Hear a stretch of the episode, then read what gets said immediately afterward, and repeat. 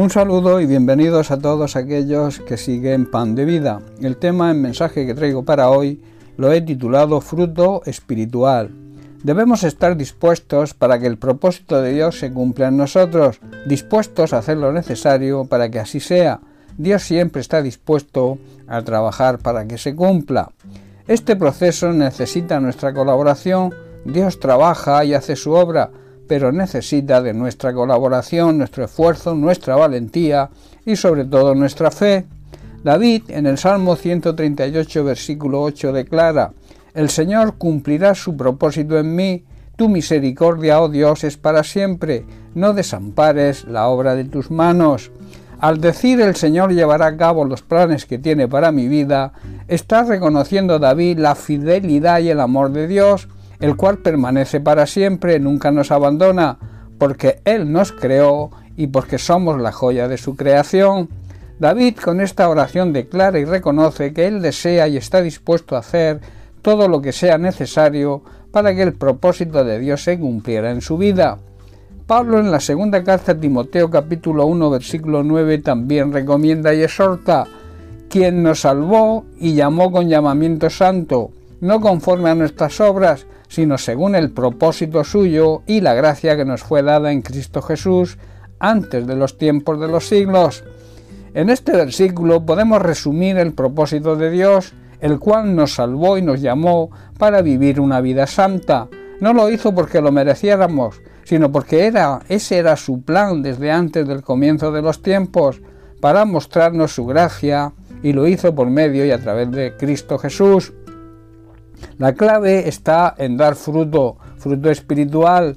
En Gálatas capítulo 5, versículos 22, 23 y 25, vemos precisamente la clase de fruto que produce el Espíritu Santo en nuestra vida, que es amor, alegría, paz, paciencia, gentileza, bondad, fidelidad, humildad, control propio, y añade el apóstol Pablo, no existen leyes contra esas cosas, ya que vivimos, dice el versículo 25, por el Espíritu, sigamos la guía del Espíritu Santo en cada aspecto de nuestra vida.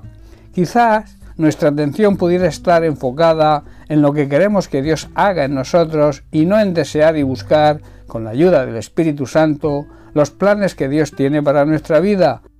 Dios prioritariamente desea una transformación que seamos transformados en nuevas personas y así poder cubrir toda nuestra necesidad. Si Dios se dedicara a conceder nuestros deseos en el acto, jamás seríamos transformados. En Romanos capítulo 12, versículo 2, Pablo declara lo siguiente, No os conforméis a este siglo, sino transformaos por medio de la renovación de vuestro entendimiento, para que comprobéis cuál sea la buena voluntad de Dios, agradable y perfecta. No debemos imitar las conductas ni las costumbres de las personas de este mundo, más bien debemos dejar que Dios nos transforme en nuevas personas al cambiar nuestra manera de pensar. Así aprenderemos a conocer la voluntad de Dios, la cual es buena, agradable y perfecta. El Espíritu Santo tiene poder suficiente para cambiarnos en nuestro ser interior, pero para que se produzca ese cambio es un proceso que lleva su tiempo.